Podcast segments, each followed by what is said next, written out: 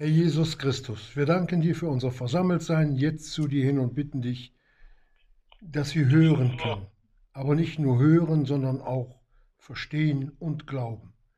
Nimm alles Störende jetzt hinweg, Herr Jesus, und gib, dass großer Frieden in unserer Mitte ist. Amen. Wir sind ja mit dem Korintherbrief durch. Und bevor wir etwas Neues anfangen, da gehen wir jetzt mal ein bisschen so auf das Aktuelle ein. Nicht auf Corona, sondern es wird ja über Endzeit und, und, und geschrieben, geredet, telefoniert, ausgetauscht und die Menschen, die kein Wort Gottes verstehen oder die Bibel nicht kennen, da kommt der schlimmste Unrat zusammen, Unfug. Uns aber gibt die Bibel etwas ganz Wunderbares mit auf unserem Glaubensweg. Das ist das, was unser Herr Jesus uns und auch damals den Ängstlichen gesagt hat, fürchtet euch nicht. Und darum können wir auch ganz getrost im 2. Timotheus Kapitel 3, Vers 1 lesen, wo der Apostel Paulus die Endzeit ein wenig beschreibt, aber wo sie noch nicht im Höchstmaß ist. Wo er dem Timotheus hier mitteilt, dieses aber wisse, dass in den letzten Tagen schwere Zeiten da sein werden, denn die Menschen werden eigenliebig sein, neidisch, prahlerisch, hochmütig, lästerer den Eltern ungehorsam, undankbar, heillos, ohne natürliche Liebe, unversöhnlich, Verleumder, unenthaltsam, grausam, das Gute nicht liebend, Verräter, verwegen, aufgeblasen, mehr das Vergnügen liebend als Gott, die eine Form der Gottseligkeit haben, deren Kraft aber verleugnen, und von diesen wende dich weg.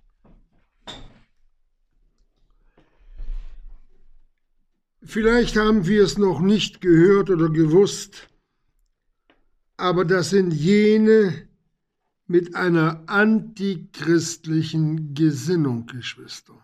Wir kommen da noch drauf.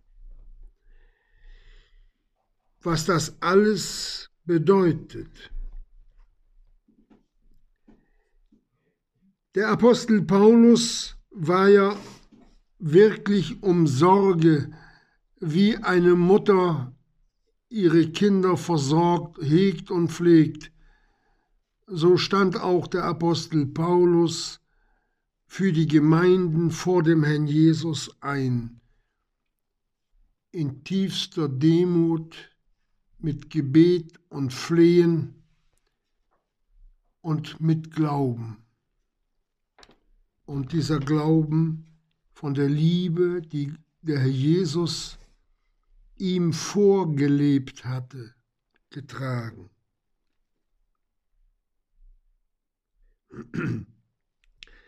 Dieser Apostel Paulus, das war ja, den wollen wir noch mal kurz betrachten, das war ja ein, ein wirklich ein geistlich, ja, wie soll ich das ausdrücken? Jemand, der dem Herrn Jesus ohne jeden Widerspruch vertraut hat. Und das sind die Auswirkungen im Umgang mit Gottes Wort.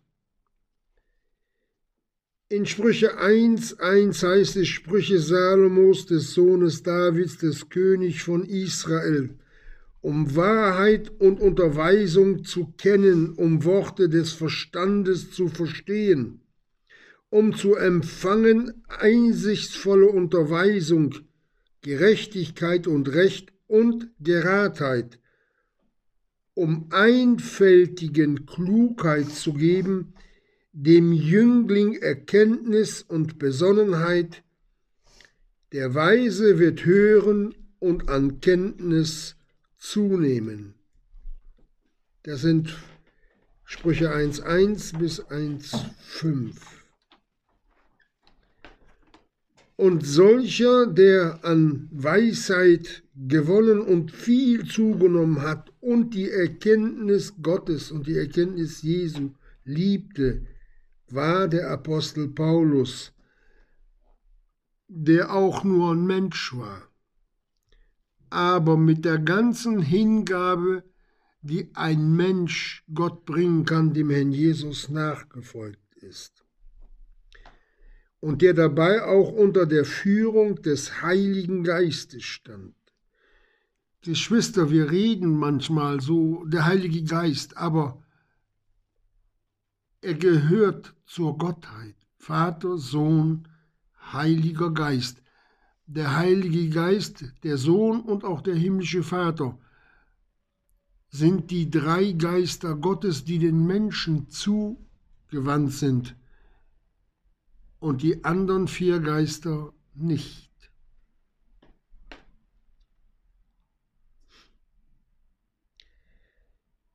Der Apostel Paulus der wirklich unter der Führung des Heiligen Geistes stand, gibt uns hier prophetische Einblicke in die spätere Zeit. Und das ist heute, die so erschreckend ist. Und wenn wir die Zeichen der Zeit erkennen und sehen, wie es umherum bestellt ist, dass die Gläubigen sich nicht mehr als Errettete dem Bilde Gottes gleichgestalten lassen durch den Gehorsam an das Wort Gottes oder unter dem Wort Gottes. Sie führen letztendlich ein Eigenleben unter eigener Regie, wo der Heilige Geist dann nicht mehr die Herrschaft hat, der sowieso uns alles in Freiwilligkeit überlässt, aber der dann nicht mitwirken kann.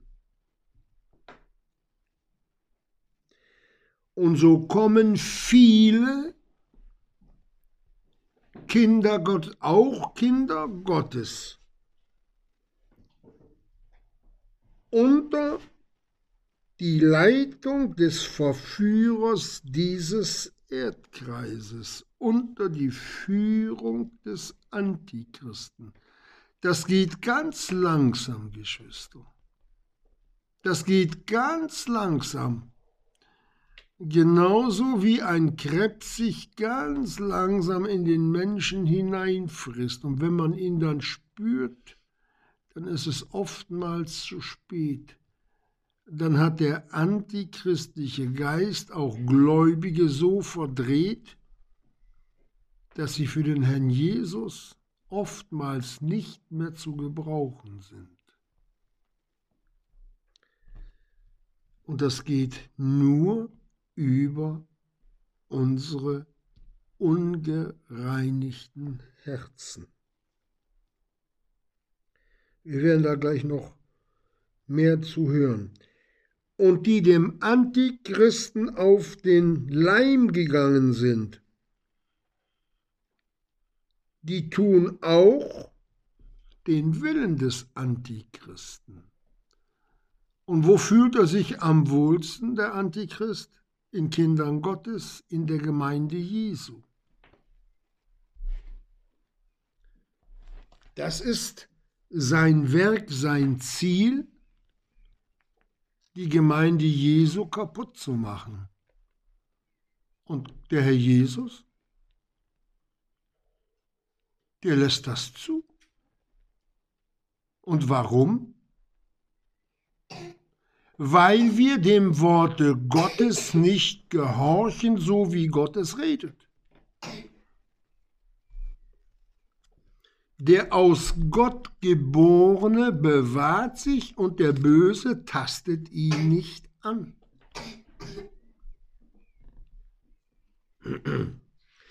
Und deswegen sagt ja der Paulus im 1. Timotheus 3.1, dieses aber wisse, dass in den letzten Tagen schwere Zeiten da sein werden. Das ist auch das, was der Herr Jesus den Jüngern sagt, als sie ihn nach den Dingen fragen im Matthäusevangelium. Was sagt der Herr Jesus? Seht zu, dass euch niemand verführe. Der Antichrist wenn er einen Frommen verführen will, der sagt nicht, geh in die Bank und brech da ein. Der kommt mit frommen Dingen an. Oder die fromm aussehen, aber nicht sind. Der Teufel hat den Herrn Jesus auch mit Wort Gottes bearbeiten wollen. Nur bei dem ist er auf den Falschen geraten. Und das sollten wir merken, dass die Bibel alleine nicht reicht. Es gibt sogenannte fromme Leute, die legen nachts die Bibel aufgeschlagen auf den Nachtschrank und meinen dann, wenn, wenn der Teufel die Bibel sieht, dann läuft er. der hat sich vom Herrn Jesus nicht versteckt. Und dann wird er vor uns laufen?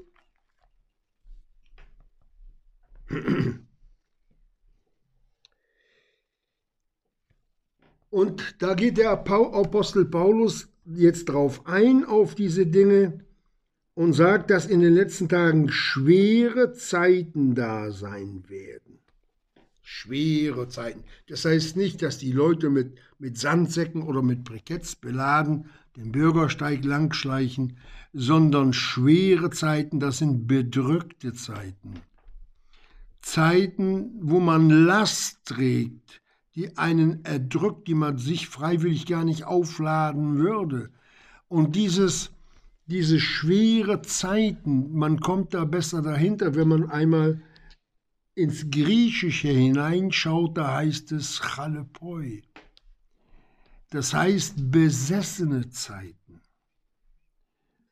Und als der Herr Jesus den Gadarener, der so besessen war, heilt. Da lesen wir diesen, diesen, dieses eine Wort auch wieder, Chalepoi, der war schwer besessen, der Gadarener. Und dementsprechend schwer wird auch die Nachfolge. Der Teufel holt die Gläubigen aus der Gemeinde raus, ohne dass er, dass er sich dabei anstrengen muss. Er schnippt mit dem Finger, wie als ob man einen Fisch an der Angel hat, der den Haken geschluckt hat. Der lässt ihn im Wasser, der Angler. Aber wenn er will, zieht er ihn an Land und holt ihn aus dem Wasser raus und schmeißt ihn wieder rein. Der kann mit ihm machen, was er will. Und die Schnur, an der der Fisch hängt, an der der Teufel uns festhält und uns reißen kann, das ist unsere Sünde. Das ist das Problem.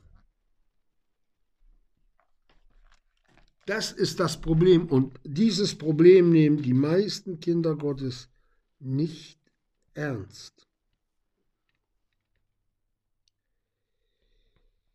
Es sind gefahrvolle Zeiten für die Gemeinde.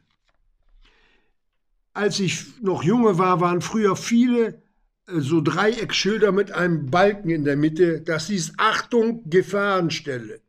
Da waren die Straßen noch hügelig und die waren, also ich sag's mal, hopplig.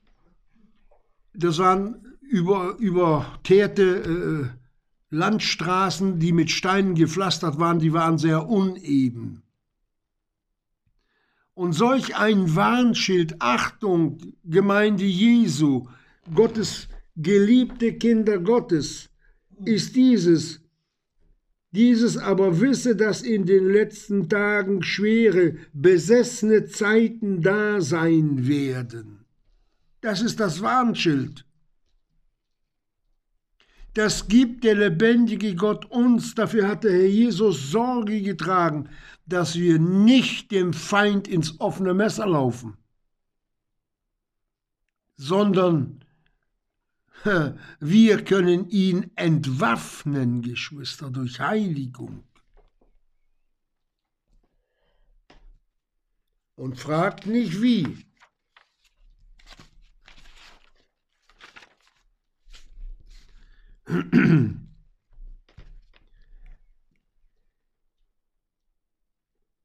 Die besessenen Zeiten in der Endzeit,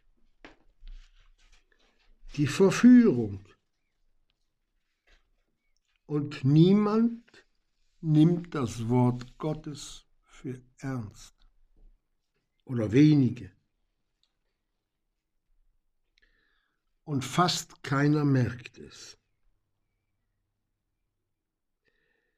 Diese Zeitenwende der Endzeit, Geschwister, der der Antichrist war schon damals in der Urgemeinde, hat uns der Johannes ja mitgeteilt, im Auftrage des Herrn Jesus. Aber die Endzeit, das war in den 1880er Jahren, als in Israel noch knapp 5000, 5000 Juden lebten, als eine riesengroße Menge damals für Israel aus Russland geflohen sind durch die Verfolgung und in ihr Heimatland, das ihnen von Gott gegeben war, hingezogen ist. Und dann fing es mit Israel langsam und ständig an. Gott hatte sein Volk angefangen zurückzurufen in das Land. Da war die Zeitenwende. Gott hatte angefangen, sein Volk zu sammeln. Jetzt hören wir auch als Kinder Gottes das Wort Endzeit. Es ist bald alles zu Ende. Jetzt, jetzt, jetzt. Und dann bricht bei vielen die Panik aus. Ist das nicht schön, dass der Herr Jesus uns die Zeitabläufe zeigt? Dass es der Herr Jesus an der Tür steht, dass er bald kommt, seine Gemeinde zu holen?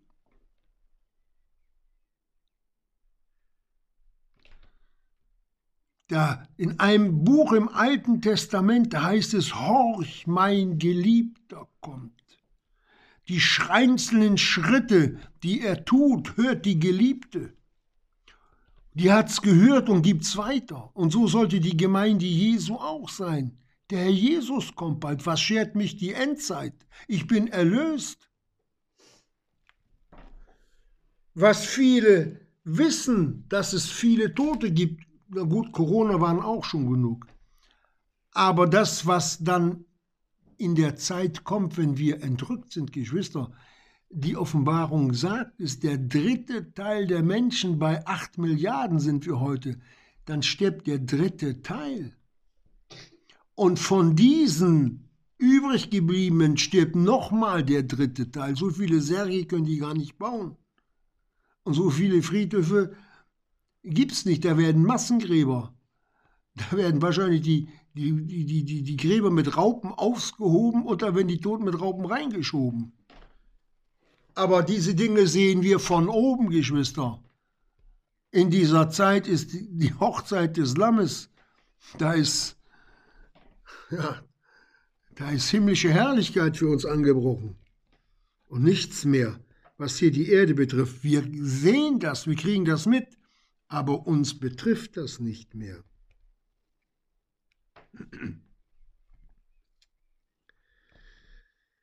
Ja, die Angst, die Angst, das ist heute der Zustand der Gemeinde Jesu und der einzelnen Gläubigen auch. Nicht alle, aber viele haben das.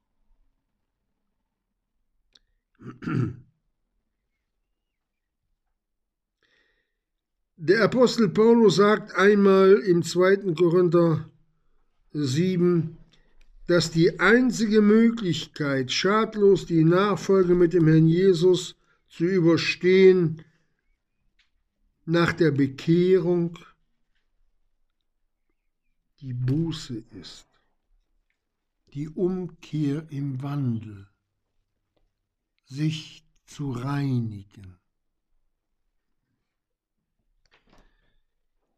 Als die ersten Menschen geschaffen waren, Geschwister.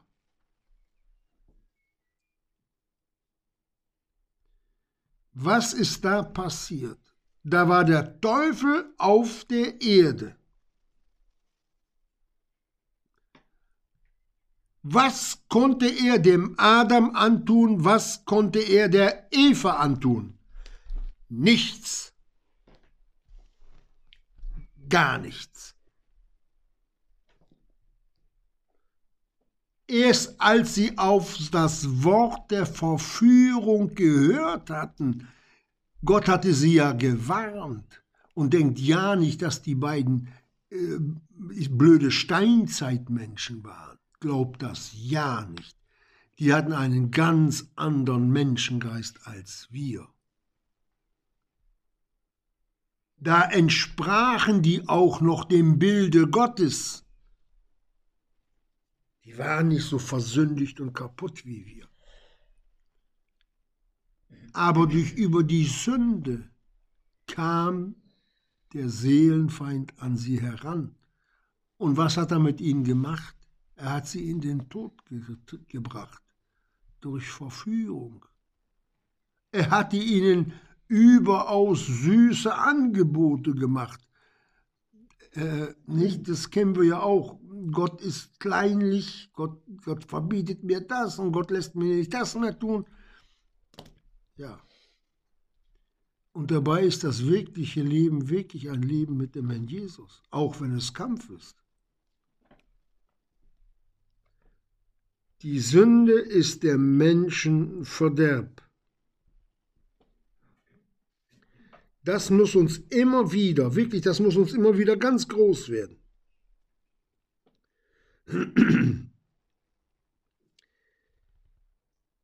Der Apostel Paulus gibt auch hier im 2. Korinther 7, Vers 9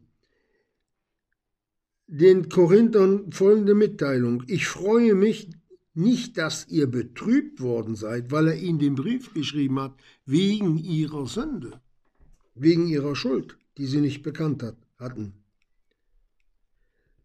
Denn ihr seid gottgemäß betrübt worden, auf dass ihr in nichts von uns, weil er sie betrübt hat, Schaden erlittet. Denn die Betrübnis gottgemäß, das ist nicht die Freude über die Sünde, sondern die Betrübnis gottgemäß, dass es mir weh tut, dass es mir wirklich weh tut, was ich dem Herrn Jesus am Kreuz mit meiner Sünde angetan habe. Ja, und die anderen, ja, die haben auch gesündigt, genauso wie du und ich. Hier geht es um jeden Einzelnen, hier geht es um dich und um mich, um jeden. Denn jeder steht allein vor seinem Gott.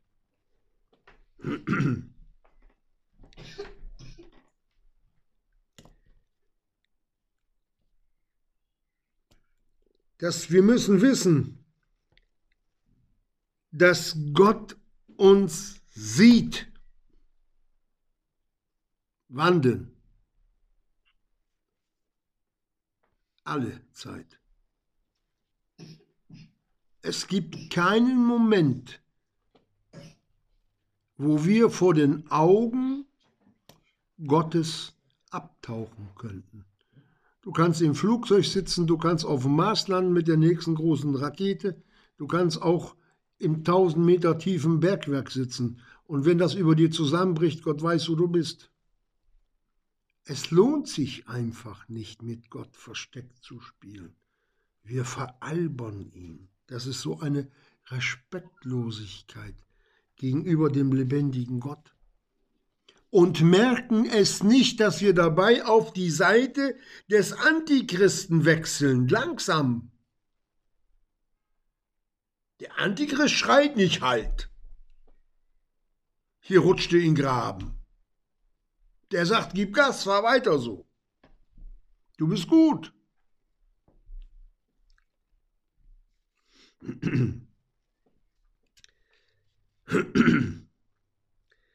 Aber wenn ich oder wenn ich Schmerzen darüber habe, was ich dem Herrn Jesus angetan habe, das zieht eine nie zu bereuende Buße zum Heil nach sich. Aber die Betrübnis, das, was Gott Betrübnis nennt, wo wir vielleicht Freude haben an der Sünde, das bringt uns den Tod. Das geistliche Sterben der Kinder Gottes, wie es auch mit ganzen Gemeinden passiert, es ist langsam Gang und Gabe geworden.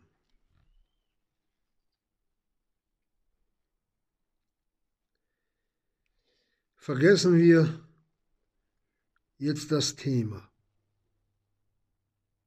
Es gibt eine Botschaft, Geschwister. Die ist sowas von sensationell. Ich versuche mal, versuch mal einen Vergleich zu machen. Über dem Grand Canyon, diesen großen Tal da in Amerika, wo der Fluss, dieser reißende Fluss durchgeht, sind ja manchmal 100 Meter tiefe Einschnitte. Da wird ein Seil übergespannt. Und dann ist ein Künstler da, der sagt, ich überquere das Seil auf meinen Fingerspitzen. Auf den beiden Fingerspitzen laufe ich die 150 Meter über diesen Grand Canyon, über das Seil rüber, auf die andere Seite. Und es gehen zwei Freunde dahin und der eine sagt dem anderen, hast du gehört, dieser Mann hat das und das behauptet. Oh, och, das möchte ich sehen. Ja, komm, wir fahren hin. Sie bezahlen ihren Eintritt, vorher gibt es noch ein Vorprogramm und tatsächlich dann kommt dieser Mann und läuft mit den Fingern über dieses Seil. Ein brav, bravo Geschrei und dann guckt der eine den anderen an und sieht, der ist ja eingenickt, der ist ja, der, der schläft ja. Er wacht dann auf, sagt, du, hör mal, hast du das gesehen, wie der mit den Fingern über den Seil gelaufen ist? Äh, nö, ich hab geschlafen. Ich hab das Vorprogramm, ich hab noch ein Bier getrunken, oh, ich hab geschlafen. Da sagte der dann zu dem, und diese Sensation hast du dir entgehen lassen. Und noch viel größere Sensationen stehen in der Bibel für uns geschrieben, Geschwister. Für uns. Das, das Buch ist sensationell. Allein das Kreuz wo der Sohn Gottes angenagelt hing für unsere Sünden, gibt's nur einmal. Dieses Erlösungswerk für alle Menschen hat er nur einmal gemacht. Nicht mehr, braucht nicht. Die Liebe Gottes, die bei unserer Erlösung ausgegossen ist durch den Heiligen Geist, passiert nur einmal. Das sind Sensationen, Geschwister. Dass aus Kinder des Teufels Kinder Gottes wurden. Dass wir von Gott geliebt sind. Und da hat er gleich den Beweis, hat er uns gleich mitgeteilt. Warum? Weil er seinen geliebten Sohn an das Kreuz uns hat schlagen lassen.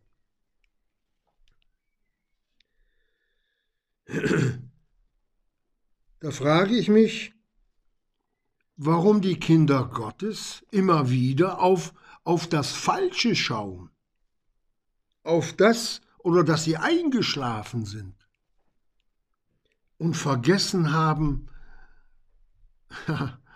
dass sie abgewaschen sind im Blute des Lammes.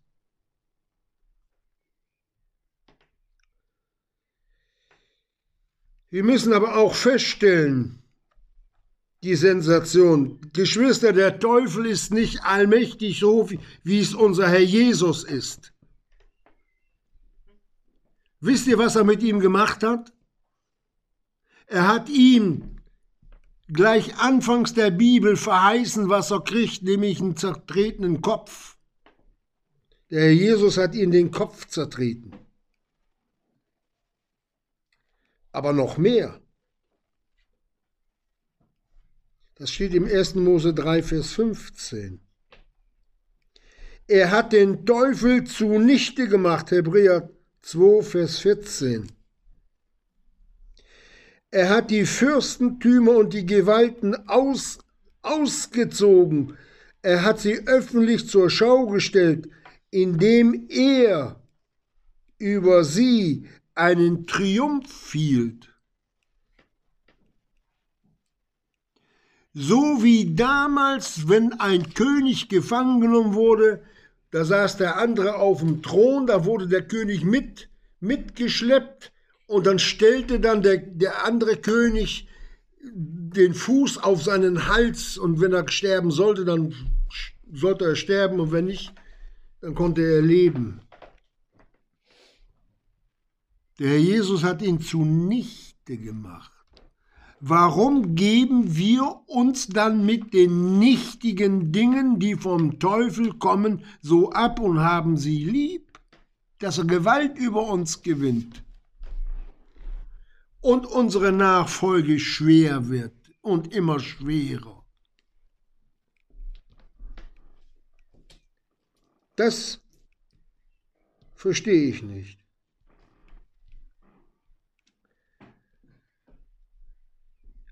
Und eine sensationelle Botschaft ist doch, wenn wir unsere Sünden bekennen so ist er treu und gerecht.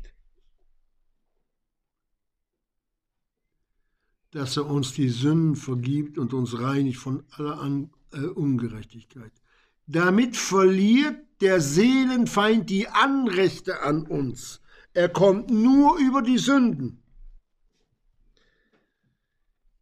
Jetzt die Frage, müssen Kinder Gottes geistlich am Boden liegen?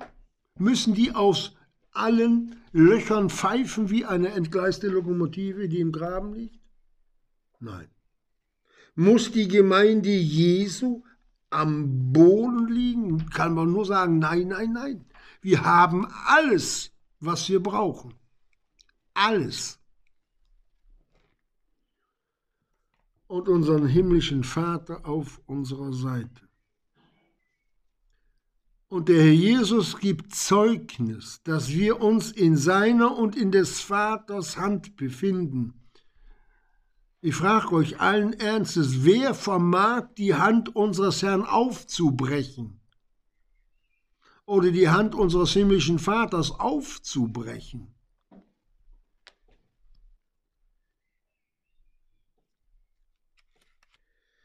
Das geht nicht. Er hat den Teufel ausgezogen. Er hat ihn zur Schau gestellt. Er hat ihm seine Waffenrüstung weggenommen. Er ist ein Besiegter. Er ist ein Verurteilter, der noch frei rummachen darf, um die Kinder Gottes zu prüfen, aber sein Urteil ist gesprochen. Er kommt in die Hölle.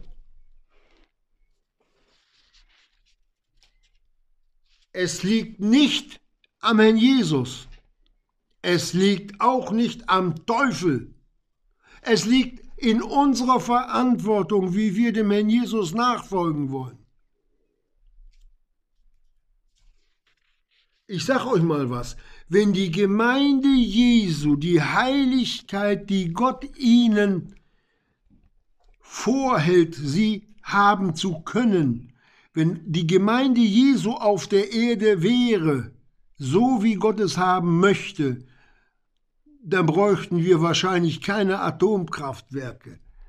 Dann müssten die Teufel für uns die Windräder drehen, um unseren nötigen Strom zu erhalten. Ich, ich sage das jetzt ein bisschen überspitzt. Und anstelle dessen wird die Gemeinde Jesu verknechtet in Sünde.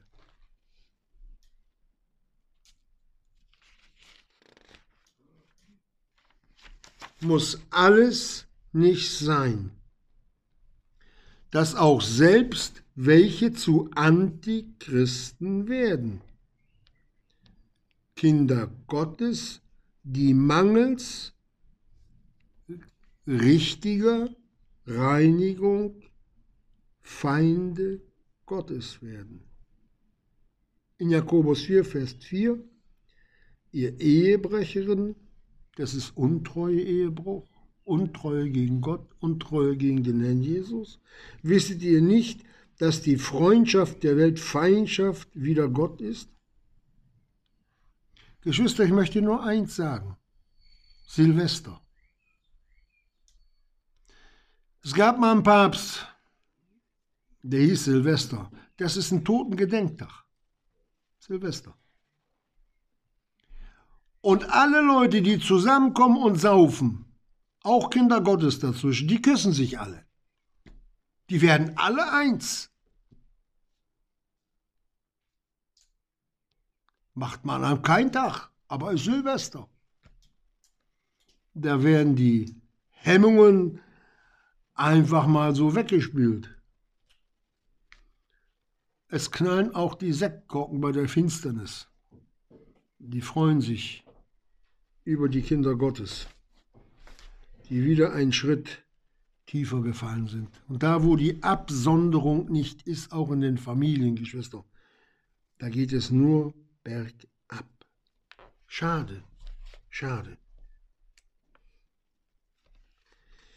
Ihr Ehebrecherinnen, wisset ihr nicht, dass die Freundschaft der, dass die, dass die Freundschaft der Welt Feindschaft wider Gott ist?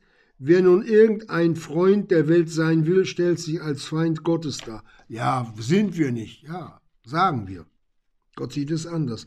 Oder meint ihr, dass die Schrift vergeblich redet? Begehrt der Geist, der in uns wohnt, mit Neid?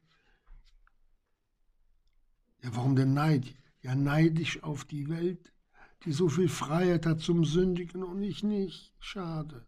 Das ist das. Er gibt aber größere Gnade, deshalb spricht er, Gott widersteht den Hochmütigen. Und wir wissen, der Hochmut kommt vor dem Fall. Dem Demütigen aber gibt er Gnade. Geschwister, das sind Versprechungen Gottes. Und der kann von seinem Wort nicht weg. Niemals. Er hält sich selbst an sein uns gegebenes Wort. Wir können unser, unser ganzes Leben auf dieses Wort aufbauen. Das ist wunderbar, dass wir zu dem, zu dem Worte Gottes solch ein absolutes Vertrauen haben dürfen, weil Gott hinter seinem Wort steht.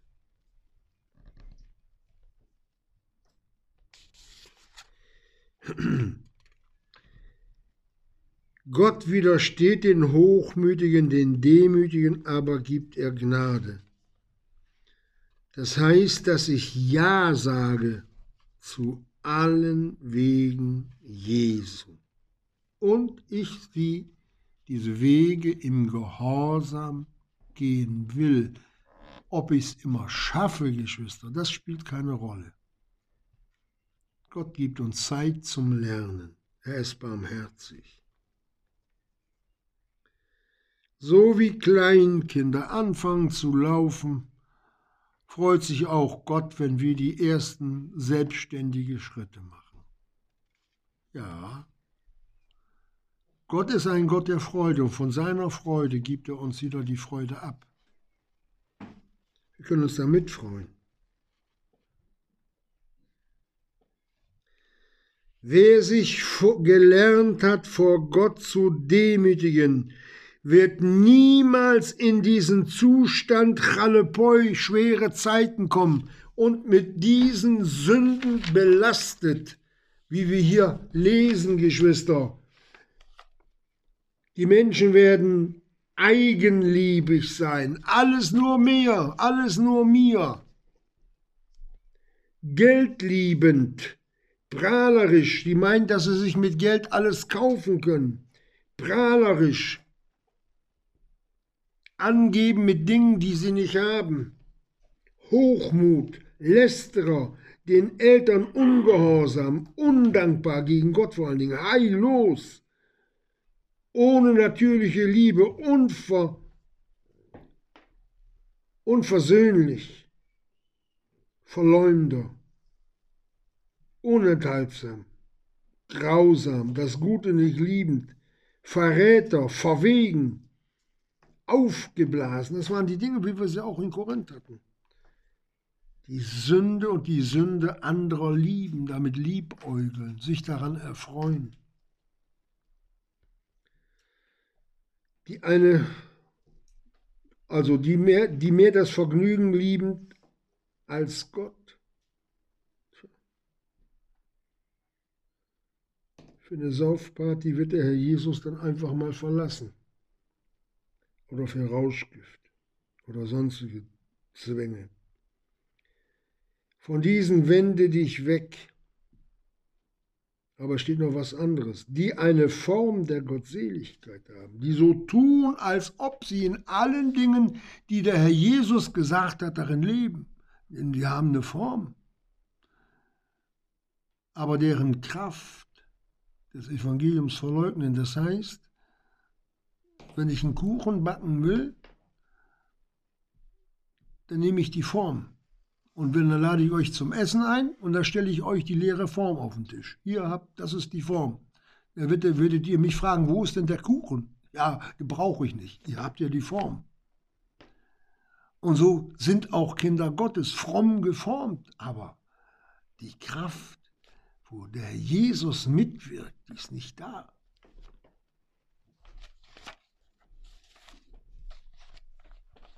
Da werden viele Worte gemacht, Geschwister. Das sind dreimal sechs Sünden, 18 Sünden, Geschwister. Hier ist der Antichrist angesprochen. Das ist der Geist, sein Wesen. Hier. Und wo eines von diesen Dingen in uns ist, da sind wir antichristlich angehaucht. Die machen sich alle drüber Gedanken, diese, diese, äh, wo man äh, im Laden da, diese Zeichen da, diese Streifen da, wo man, die man scannt und die man scannt und äh, die man nicht scannt.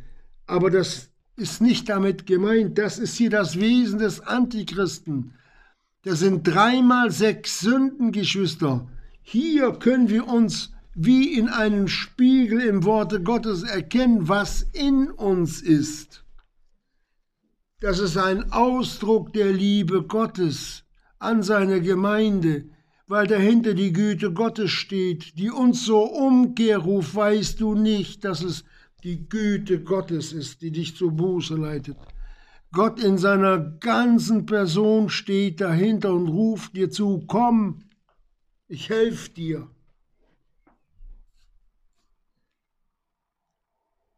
Das macht er wirklich, Geschwister. Das macht er wirklich.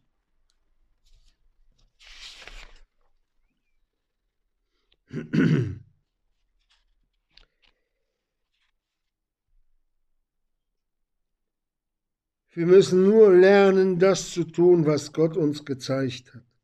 Und das Erste ist die Reinigung. Dadurch kommt der Glaube an das Wort Gottes, dadurch kommt die Liebe, Dadurch kommt der Frieden in unser Leben. Dadurch wird die Nachfolge erst schön. Und das, was wir im Jakobus 4, Vers 7b lesen, widersteht dem Teufel.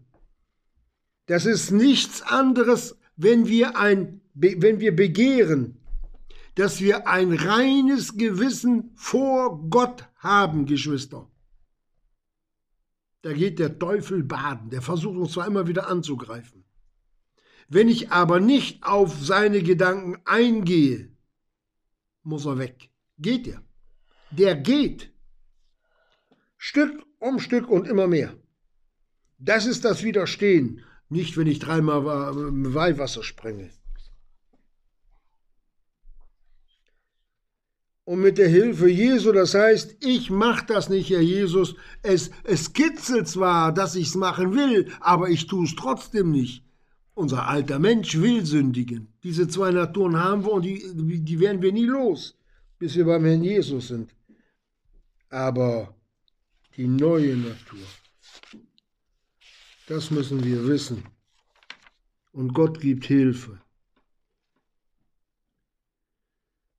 Und anstatt diese Dinge, die der Herr Jesus uns vorlegt, zu glauben, Geschwister, da stehen die Kinder Gottes an die Wand gelehnt, wie wenn die Schlangen Kaninchen vor sich sieht.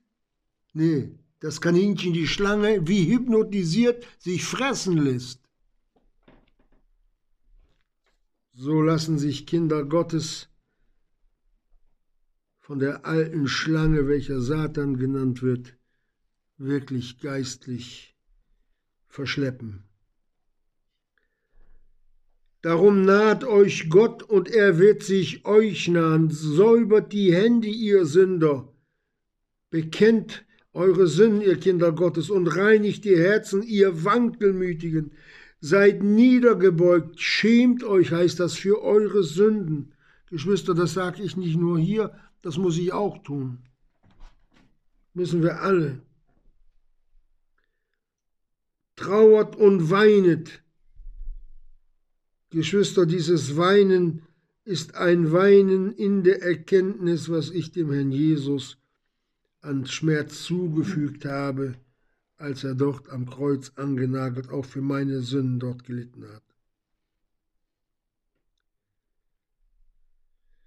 Ja, der Zug in die Welt.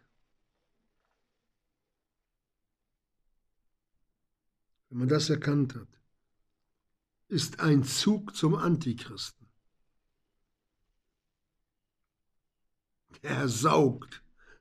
So ein, Saugab so ein Saugapparat gibt es, gibt es in keiner Stadt, der so stark ist wie der Sog der Welt. Aber in Jakobus 4, Vers 10, so heißt es weiter, demütigt euch vor dem Herrn und er wird euch erhöhen. Dann bekommst du eine ganz andere Sicht auf dein Leben und auf den Herrn Jesus. Und das, was wir gerade eben hier so besprochen haben, Geschwister, das ist eine Lebensübergabe, eine neue, nicht zur Errettung an den Herrn Jesus. Äh, äh, wir sind errettet aber dass ich sage, Herr Jesus, heute beginne ich mit dir wieder neu. Erinnere mich immer wieder daran, immer wieder. Und diese Lebensübergabe, die können wir am Tag dreimal machen. Der Jesus nimmt sie an.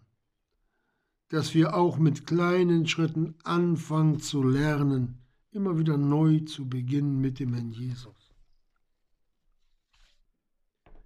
Gott vergibt. Gott ist gütig. Gott ist Liebe. Darum sollte uns dieser Vers im 2. Timotheus 3, Vers 1 dieses aber wisse, dass in den letzten Zeiten schwere Zeiten da sein sollen. Nicht erschrecken. Gar nicht. Gar nicht. Wir haben keinen Grund, Du kannst hier, du kannst, ich sag's mal jetzt ein Beispiel, du kannst, wenn du hier auf der Erde 100 Atombomben, die größten, die es gibt, zündest, im Himmel kommt da nichts von an. Und so erhaben und so stark kann die Gemeinde Jesu sein, jeder Einzelne, dass die Erschütterungen, die die Welt förmlich platt machen, gar nicht bei uns ja, ankommen oder uns nicht erschüttern. Es steht auch geschrieben, da wir ein unerschütterliches Reich haben. Wir sind versetzt in das Reich des Sohnes seiner Liebe. Wer will uns da rausschütteln? Welcher Wind? Und hier stehen wir vor einer Entscheidung. Gehe ich meinen Weg in der Gemeinde mit dem Herrn Jesus und fliehe der Sünde, oder ich gebe mich der Sünde und der Welt hin? Es liegt allein an uns, an jedem Einzelnen. Und darum hat der Herr Jesus die Gemeinde gegeben, keine Glaubenssolisten wo einer dem anderen, ich sag's mal geistlich, die Hand reichen kann und ihn mitzieht, wenn solche sich ziehen lassen wollen.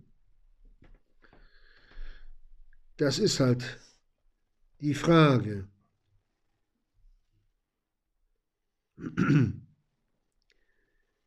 Denn wir sind zu nichts anderem berufen, als den Weg mit dem Herrn Jesus gemeinsam zu gehen und ihm zu dienen und nicht der Sünde und unseren Vergnügungen. Und damit den sündlichen Vergnügungen rüber zu rutschen auf die Seite des Antichristen. Es geht hier nicht um die Frage des Könnens. Ich kann mir keine Nachfolge zusammenbauen und du auch nicht, sondern des Wollens. Bittet, hat der Herr Jesus gesagt, und es wird euch gegeben, klopft an und es wird euch aufgetan. Dieses Wort gilt heute noch. Und ich frage mich immer, was glauben denn die Kinder Gottes? Hat der Herr Jesus ein Funken oder ein, ein, ein, ein, ein Joder seiner Kraft verloren? Seit Golgatha? Ist der Herr Jesus zu schwach, uns zu erhalten? Also wenn ich so einen Herrn hätte, der so schwach ist, mit dem wollte ich nichts zu tun haben, der mich fallen lässt.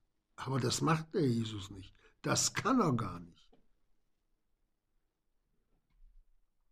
Wisst ihr, was er uns gesagt hat? Den Jüngern, siehe, ich bin bei euch alle Tage. Bis wann denn? Ja, bis, zu, bis zum Ende.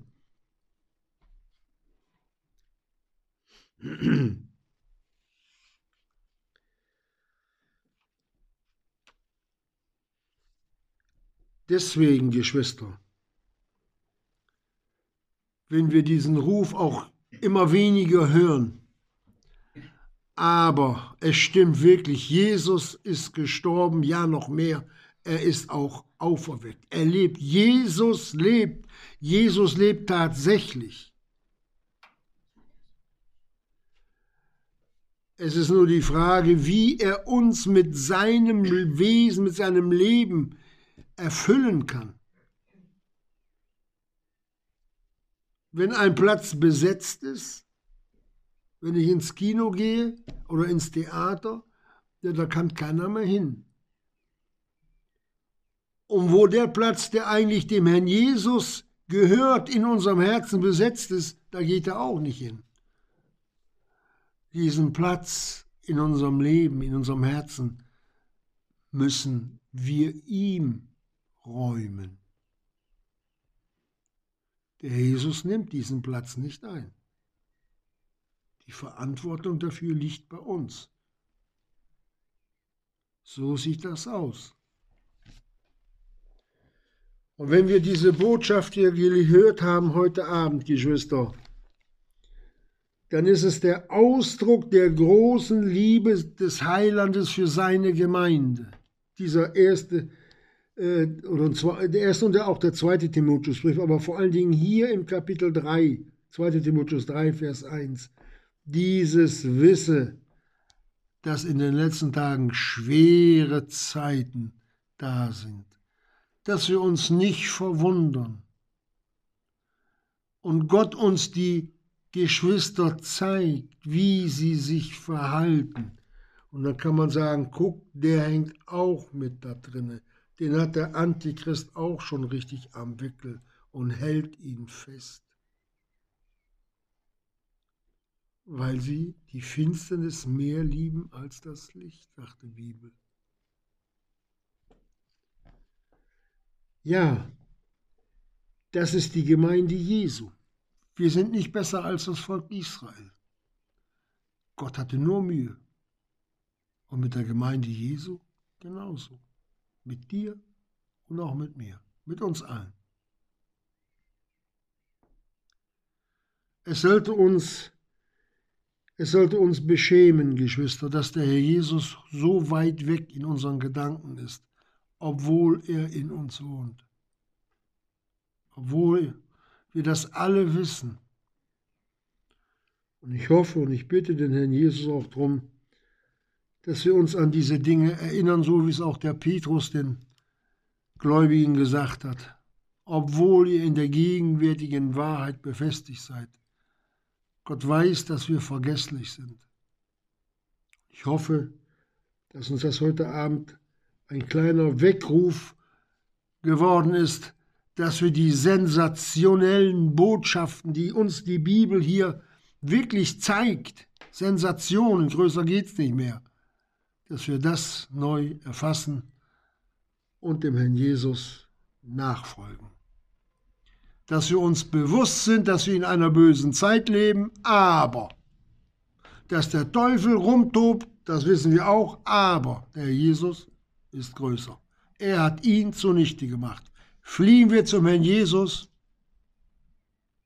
bleiben wir auf dem schmalen Weg himmelwärts mit dem Herrn Jesus zur Ewigkeit. Amen.